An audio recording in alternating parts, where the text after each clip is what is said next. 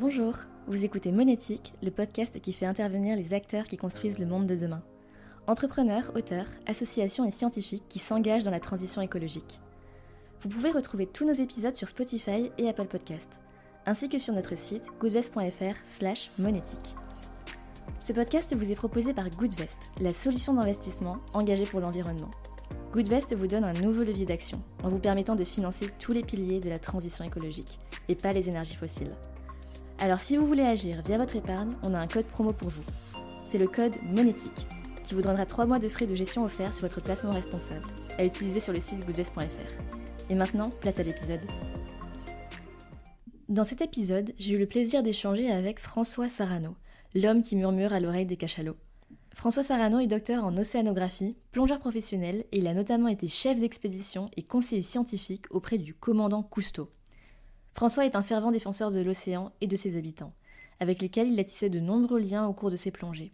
Par exemple, avec le jeune cachalot qu'il a baptisé Elliot, ou encore le requin Lady Mystery. François est souvent par bons et par car il passe beaucoup de temps en mer, alors j'ai été vraiment ravie et honorée de pouvoir faire cet enregistrement avec lui. J'espère qu'il vous plaira autant qu'à moi. Bonjour et bienvenue dans ce nouvel épisode de Monétique. Aujourd'hui, on accueille François Sarano, docteur en océanographie et plongeur professionnel. Bonjour François. Bonjour Aurore. Un grand merci d'être avec nous aujourd'hui. Alors, j'ai plein de questions à te poser, mais on va commencer euh, peut-être par le début euh, du départ. Est-ce que tu peux nous en dire un peu plus sur ton parcours et surtout comment est-ce qu'on en vient à être le conseiller du commandant Cousteau? Ouh là là euh, très très très jeune enfant, mes parents m'ont toujours euh, permis de satisfaire ma curiosité du monde sauvage. J'allais euh, courir dans la campagne, je m'intéressais aux insectes, je m'intéressais aux oiseaux, aux papillons, à tout. Et mon père m'a euh, offert un jour un masque de plongée et j'ai découvert la mer un monde incroyable, merveilleux, où tout d'un coup tout était nouveau, tout était fascinant et qui irrésistiblement m'a attiré. Et euh, j'ai après, par la suite, toujours, toujours, année après année, passé du temps en mer et sous la mer, euh, en démarrant la plongée assez jeune, vers 14 ans, première plongée. Et puis, euh, petit à petit, j'ai beaucoup, beaucoup plongé parallèlement à mes études, qui ne devaient pas du tout m'amener à faire des études d'océanographie, mais qui étaient plus tournées vers tout ce qui était euh, physiologie, physiologie cérébrale et toutes ces questions qui tournent autour de la mémoire, c'était des choses qui me fascinaient. Et c'est un peu par euh, hasard, après avoir passé mon doctorat, que euh, j'ai eu la chance de rencontrer le commandant Cousteau à Monaco qui m'a proposé de venir sur la Calypso. Et alors, qu'est-ce qu'il s'est passé sur la Calypso? Quelles aventures avez-vous vécues? Quelles aventures sur la Calypso? Il faudrait une vie pour les raconter. Elles sont euh, si riches, si extraordinaires et surtout, elles paraissent si euh, improbables. Je dis improbables aujourd'hui. On a changé de monde on a changé complètement de monde, à la fois parce que les moyens qu'on utilise aujourd'hui pour euh, découvrir le monde marin sont, sont, différents, mais aussi parce que la mentalité était différente. Euh, nous, partions véritablement en exploration, euh, dans des lieux qui n'avaient pas été visités, dans des mers qui n'avaient pas été plongées. on découvrait pour la première fois des écosystèmes, des sites, des récifs où personne, personne n'avait jamais euh, été. Et donc, on voyait euh, des, des requins énormes partout, des, des, poissons très gros, parce que ces, ces endroits n'avaient pas non plus été exploités. Et surtout, on avait euh, une équipe, un esprit qui était tout entier, tout entier tourné vers cette idée d'exploration, de, de, de, de, gourmandise. On voulait découvrir des choses formidables. Et euh, ça permettait de, d'y aller, mais vraiment à plein, parce que Cousteau nous, nous donnait les moyens de découvrir sans questionner la rentabilité de l'expédition. Aujourd'hui, très souvent, on me dit, euh, tu as plongé, qu'est-ce que tu as trouvé? Et jamais Cousteau m'aurait posé cette question. Euh, Cousteau m'aurait dit, tu as plongé, est-ce que tu t'es régalé? Et ça change tout. Parce que si le seul objectif est la découverte pure, alors on s'y adonne pleinement. Si l'objectif c'est de découvrir quelque chose, on est déjà tout de suite contraint dans l'efficacité qui altère un petit peu d'abord le côté merveilleux de l'exploration et surtout qui euh, impose de chercher tout de suite quelque chose qui va rendre, qui va être efficace. Et donc on passe à côté de plein de choses euh, qui relèvent de l'inutile, de, l'immédiateté, et donc euh, on perd toutes ces richesses-là. Avec Cousteau, tout était possible de ce côté-là. On a plongé sur des, des volcans sous-marins sur lequel personne ne retournera jamais parce que très difficile d'accès au milieu du, Pacifique et euh, où euh, bah, il n'y a pas d'intérêt immédiat, de rentabilité immédiate qui amènerait d'autres bateaux à séjourner dans ces lieux improbables et inhospitaliers. Eh bien, nous y sommes restés. Et alors, on a fait des plongées euh, au milieu de sites de, de lave brute, vierge, qui, était un petit peu comme à l'aube du monde. Et, tout ça était, merveilleux. Et en parlant de merveilleux, tu t'es beaucoup intéressé aux habitants des océans, les cachalots, les requins plus récemment aussi. Quelles ont été tes plus belles rencontres dans les profondeurs des océans? Les plus belles rencontres dans les profondeurs des océans.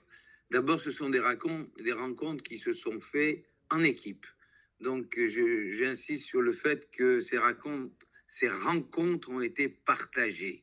Et déjà, c'est formidable, euh, parce que la complicité qui euh, naît entre euh, mes amis et moi lorsqu'on découvre quelque chose est déjà un moment de grande richesse, même si ce quelque chose que l'on découvre ou la, la créature que l'on rencontre n'est pas très extraordinaire, le partage rend le moment bouleversant. Euh, après ça, les rencontres les plus bouleversantes que, que, j'ai faites euh, avec mes amis, le crocodile de mer avec Michel Denoir, la baleine bleue avec David Reichert, le, le, le, le, cachalot avec René Eusé, euh, Lady Mystery, la grande, grande femelle requin blanc avec Didier Noireau avec Pascal Cobé, toutes ces rencontres, encore une fois, sont extraordinaires parce que ces animaux sauvages, libres, qui ont une puissance extraordinaire, qui peuvent faire ce qu'ils veulent, tout d'un coup, à un moment donné, sont venus et nous ont offert un moment de rencontre, de paix, de plénitude. Pendant quelques instants, c'est eux qui ont choisi de venir vers nous et qui nous ont offert avec largesse euh, cette, euh, cette rencontre. Ça, c'est ça qui est extraordinaire. Beaucoup plus que l'animal lui-même. C'est ce moment où on trouve la distance juste avec l'autre, celui qui est complètement étranger. Quoi de plus étranger qu'un crocodile ou un grand requin blanc Et pourtant, bien qu'il soit très différent de nous, bien que ce soit l'altérité absolue, on a réussi à trouver cette distance juste qui nous permet d'être côte à côte en paix à un moment donné. Et cette plénitude, cette plénitude, cette sérénité qui, euh, pendant quelques instants, nous réunit, vous comble de bonheur et, et bouleversante. C'est bouleversant. Et, c'est plus fort que toutes les curiosités, que tout, tout ce qu'on peut voir. Il y a des tas d'animaux extravagants qu'on peut voir qui sont formidables. Mais là, tout d'un coup, s'établit quelque chose d'un autre ordre. C'est la montre que, au-delà de, de toutes les différences, on peut toujours, si on est respectueux et qu'on a envie de recevoir l'autre, trouver ce moment juste où on peut être en accord. Quand je suis à côté de, de Lady Mystery, donc cette, cette requin blanc de 5,50 m et de, pardon, oui, c'est ça, 5,50 m et une tonne et demie. Euh. Ce qui nous sépare, c'est pas des centimètres, c'est quelques centimètres de confiance. On est en confiance l'un avec l'autre, on est en paix. C'est, c'est quelque chose qui est très, très, très fort. Et encore une fois, je pense, que ça nous montre que malgré nos différences aussi entre nous, les humains, on est tous différents, on, a parfois du mal à se comprendre, on doit pouvoir se comprendre au-delà de tout ça pour peu que qu'on le veuille vraiment. Tu disais au début de l'épisode que les choses avaient beaucoup changé. Est-ce que tu penses que on, a perdu quelque part cette capacité à tisser ce lien, ces relations, parce que ce sont de vraies relations qui se sont créées avec euh, les animaux Je crois pas qu'on a perdu. je, alors, je crois que le merveilleux, il est, il, est de tout temps. Il est dans le regard que chacun peut poser. Euh, il me semble qu'aujourd'hui, plus on a d'outils et plus les mondes virtuels euh, qu'on nous offre au quotidien nous, envahissent, nous, nous, envahissent notre monde, et effectivement, plus euh, il est parfois difficile dans ce brouillard, dans ce tissu de, de, fumée virtuelle, de retrouver le merveilleux d'un oiseau qui se pose sur la branche. Tout à l'heure, avant je te rejoigne, Aurore, je regardais le piquet pêche qui se posait juste sur l'arbre à côté de ma, ma fenêtre, là, euh, qui est à 5 mètres d'ici. Mais j'étais ébloui. Ce petit piquet pêche, euh, dans sa robe noire et blanche, avec les bandes rouges, là, et, et c'était juste merveilleux. Et ça, ça ne changera jamais. En revanche, euh, c'est vrai que les outils qu'on nous offre, les technologies qu'on nous offre, le virtuel plus vrai que nature, j'ai visité la forêt plus vrai que vrai, c'est débile, euh, tend à nous laisser croire que l'intelligence artificielle, que tout ce que les ordinateurs vont pouvoir faire sera plus merveilleux que ce que la vie fait. C'est impossible. Impossible. Il n'y a pas plus varié que la vie. À chaque reproduction, la vie fait de la différence depuis 3 milliards et demi d'années. Donc de la différence, de l'imagination et de la variété, elle est à l'infini. Donc elle est là. En revanche, il y a aussi euh, dans les techniques nouvelles que ces, outils qu'on invente aujourd'hui euh, nous, offrent, et, bien quelque chose qui nous rapproche parfois des, des, euh, êtres vivants qu'on va rencontrer. Euh, par exemple, les nouveaux appareils de plongée ou euh, des petites caméras qui nous permettent d'enregistrer euh, des, comportements inédits, bien difficiles, très complexes et difficiles à se remémorer lorsqu'on soit plongé. Autrefois, quand je plongeais, moi, sur la Calypso, j'avais une ardoise et avec un crayon gras, je notais sur mon ardoise l'heure de la plongée, la profondeur et puis tout ce que j'avais vu. Inutile de dire que c'était peu précis pour plusieurs raisons. D'abord parce que euh, bah, je ne pouvais pas tout noter. Et ensuite parce que l'émotion de la rencontre faisait que bah, je passais à côté d'un certain nombre de choses. Aujourd'hui, je profite pleinement de ces émotions, je profite pleinement du moment avec mes camarades, mais grâce à une petite caméra, je peux enregistrer l'ensemble des comportements, aussi complexes soient-ils, et après revenir pour les étudier en ralentissant l'image, en faisant euh, avance rapide, retour, ah, je reviens, en posant l'image, en revenant deux mois après, en disant, mais j'avais pas compris ça, mais maintenant que je sais que tel animal va avec tel animal, je comprends mieux ce comportement. En deux mots, il y a des choses aujourd'hui qui nous permettent de mieux rentrer dans euh, le, le, le, comportement, dans la vie sociale de certains animaux, comme les cachalots que nous étudions depuis une dizaine d'années. Mais mais la clé, c'est quand même l'émerveillement. Je pense que ça, il n'y a pas besoin d'outils. Il n'y a pas besoin d'outils. Il y a juste besoin de prêter attention. Il y a besoin de, de, dire, hop, stop, stop, j'arrête. Bonjour, Aurore. Bonjour. Je prête attention à toi. Tu es là, je te donne existence. Et en retour, tu me donnes existence. Une relation s'établit entre nous.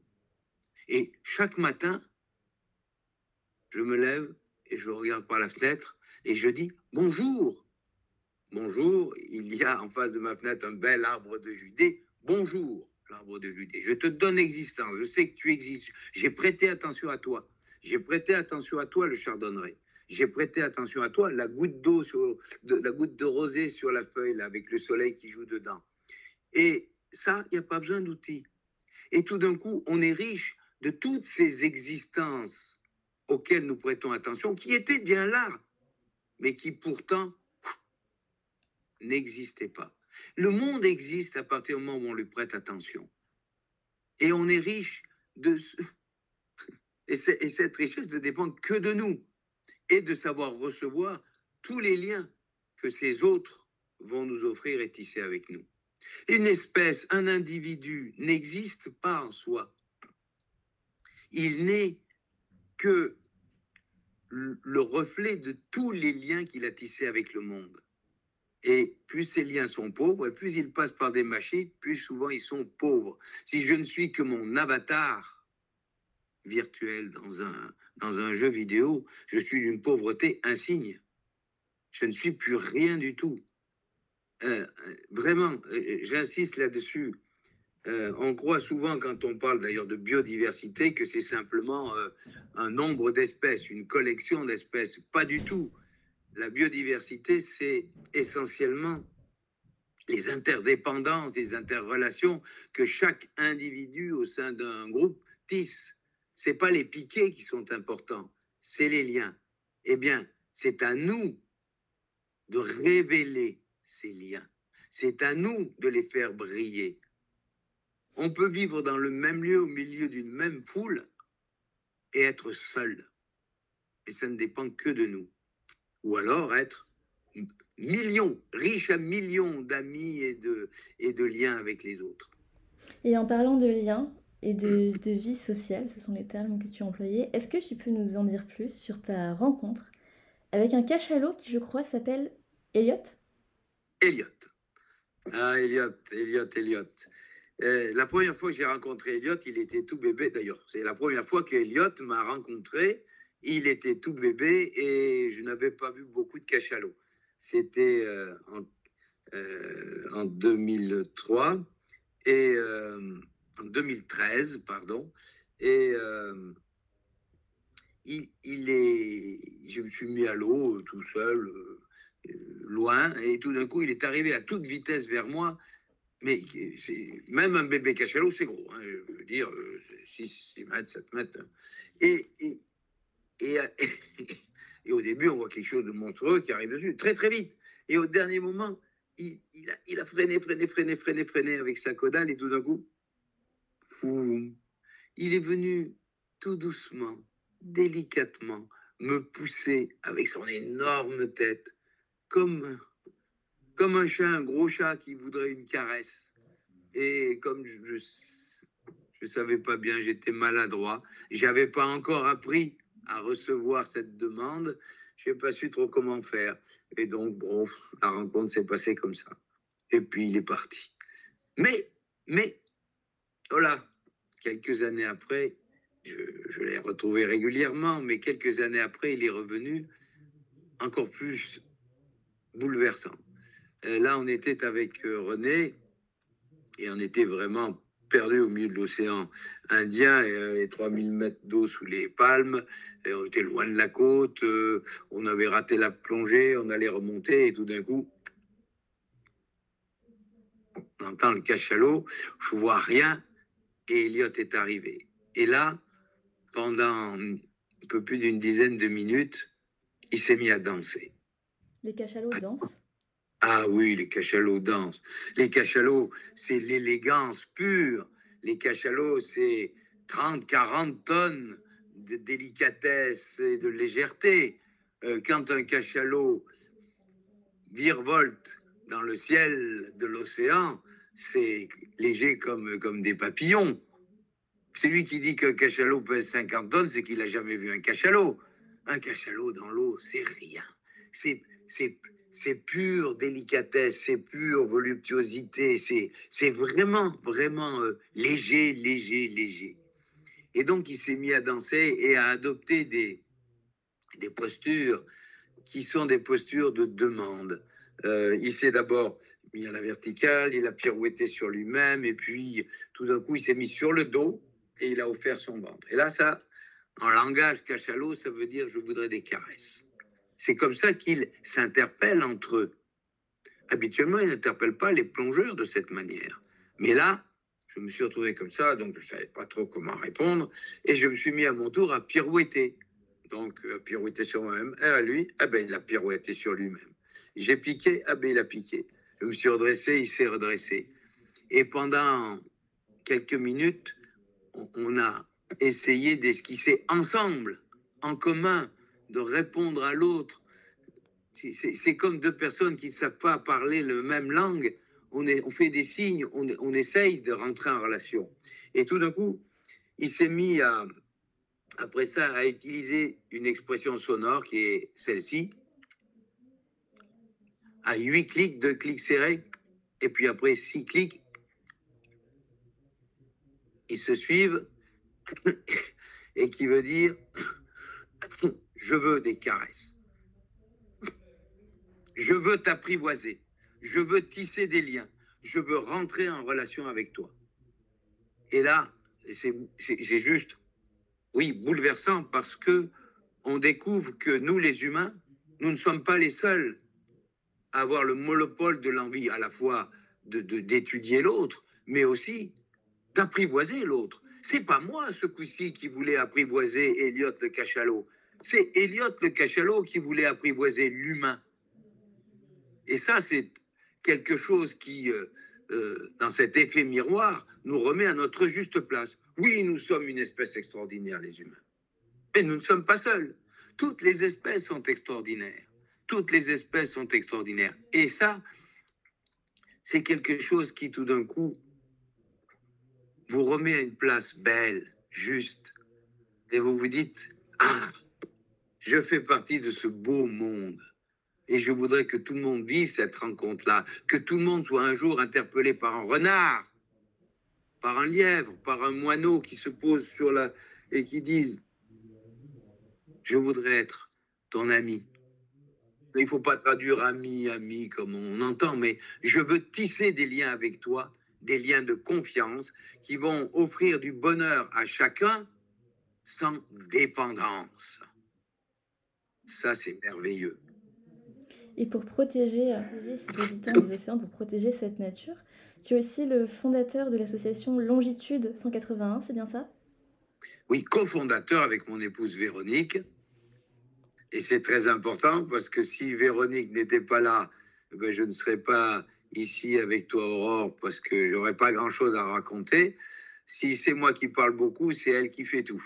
Donc, euh, c'est très important. Euh, euh, cette à la fois cofondation et ce travail intimement ensemble qui construit jour après jour euh, notre vie commune et puis euh, la vie de l'association qui aujourd'hui évidemment a été enrichie et rejointe par bien d'autres personnes formidables, Daniel Koupka, Carole Kinert, je ne peux pas les pardon, les citer toutes, mais euh, l'association a pour objectif de réconcilier nous les humains avec la vie sauvage, pour que toi, Aurore, pour que ma petite fille Ayaté puisse vivre dans un monde de paix où la vie sauvage puisse trouver une place et encore nous enchanter.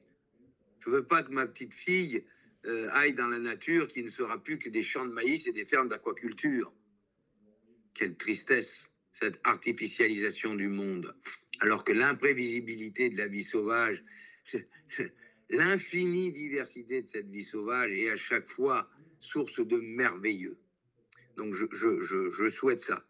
Et aujourd'hui, où nous sommes à l'heure des décisions, pour pas se cacher, ça fait 40 ans que on entend depuis Rio en 92 euh, où tous les chefs d'État avaient signé l'agenda 21, qui était une feuille de route pour nous amener au 21e siècle dans un monde durable, 30 euh, ans donc déjà là, ça n'a rien à changer.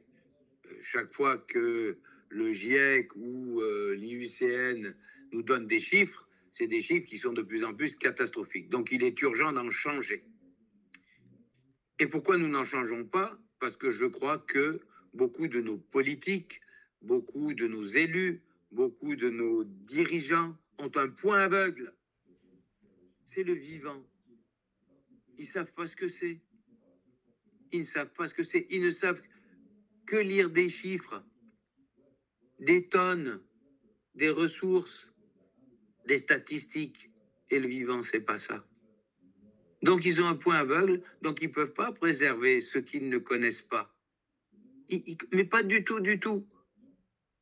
Donc le travail de l'association aujourd'hui, ça va être d'essayer de remettre le vivant au cœur des politiques publiques et de faire comprendre que le vivant ne se résume pas en chiffres. À la fois parce que la beauté d'une baleine qui danse dans le ciel, la beauté d'un banc de poissons miroitant, ça ne se met pas en chiffres. Et comme ça ne se met pas en chiffres, ça n'existe juste pas. Comment euh, M. Macron pourrait-il préserver la beauté puisqu'il ne sait pas ce que c'est? Puisqu'il n'a pas de chiffres pour dire ça monte, ça descend, ça rentre dans le PNB. Et après ça, faire rentrer ce qui caractérise le vivant, les interdépendances dont nous parlions tout à l'heure. Aujourd'hui, quand on parle vivant, au mieux, on parle collection d'espèces. Nous avons perdu 34 espèces, 12 espèces supplémentaires, 7 espèces invasives. Mais ça n'est pas le vivant. Encore une fois, la collectionnite d'individus ne traduit pas le vivant. Je, mon corps qu'on voit là n'est pas François Sarano. Il est moche aujourd'hui parce que je suis malade, il bégaye. En revanche, Aurore, le moment que nous passons ensemble est un moment de beauté et il nous définit directement et il te définit aussi. Ce qui nous définit, les humains, comme toutes les autres créatures vivantes, c'est les interrelations qu'on a entre nous. Et ça, on ne peut pas le mettre en chiffres. Et on s'aperçoit quand on, regarde de plus près que chacun a des interdépendances et des interrelations différentes qui lui sont propres. Et donc qui sont irremplaçables, irréductibles. Et pour prendre un exemple trivial, deux chaînes. Hein, je regarde ma forêt et j'essaye de faire comme ils font.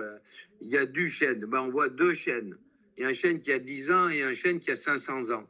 Ils n'ont pas les mêmes interdépendances. Le chêne de 10 ans, le pauvre, il a quatre feuilles qui se courent après. Il est grand comme ça. Il a des toutes petites racines. Mais le chêne de 500 ans, il y a un pic noir, il y a trois pics pêches, il y a des écureuils. Ses racines sont en connexion avec 50 euh, autres arbres, avec les mycorhizes, avec tout ça. Donc ces interdépendances sont beaucoup plus riches. Sur un tableau de statistiques, ça fait deux. Et voilà. Ça veut dire qu'aujourd'hui, on ne peut pas en prendre en compte le vivant, donc on ne peut pas le préserver. Parce qu'aucun chiffre ne peut donner idée de l'importance de l'ensemble de ces liens, de ces interdépendances. Donc la première chose, c'est de dire que le vivant, c'est interdépendant, c'est la toile du vivant qui veut aussi la force du vivant, sa résilience. Et nous dépendons de ces liens. Comme je dis, nous sommes, nous les humains, fils ou fil, ça s'écrit de la même manière, de cette grande toile du vivant, et qu'il faut bien qu'on s'en rende compte, parce que le jour où tous les autres fils auront été déchirés, alors nous serons terriblement seuls et fragiles. Merci François Sarano pour euh, notre échange et pour avoir partagé avec nous ton expérience et, euh, et, ta sagesse. On arrive à la fin de cet épisode. Est-ce qu'il euh, y a un dernier mot que tu as envie d'adresser à nos auditeurs et auditrices? Émerveillez-vous. Allez ensemble, pieds nus dans l'herbe mouillée. Sentez cette herbe, sentez cette relation au monde. Regardez les oiseaux, regardez votre voisin. Il a certainement euh, une culture, une richesse, peut-être une sexualité différente de la vôtre. Profitez de ces richesses. Profitez de la richesse, de la différence. C'est merveilleux la différence. Merci François, merci pour euh, ce conseil. Merci Aurore et belle belle journée. Merci à toi aussi et à très bientôt. Merci d'avoir été avec nous pour cet épisode de Monétique. Vous pouvez retrouver tous nos anciens épisodes sur Spotify et Apple Podcast, ainsi que sur notre site goodvest.fr slash monétique. Si l'épisode vous a plu, n'hésitez pas à le noter 5 étoiles. Bonne journée à toutes et à tous.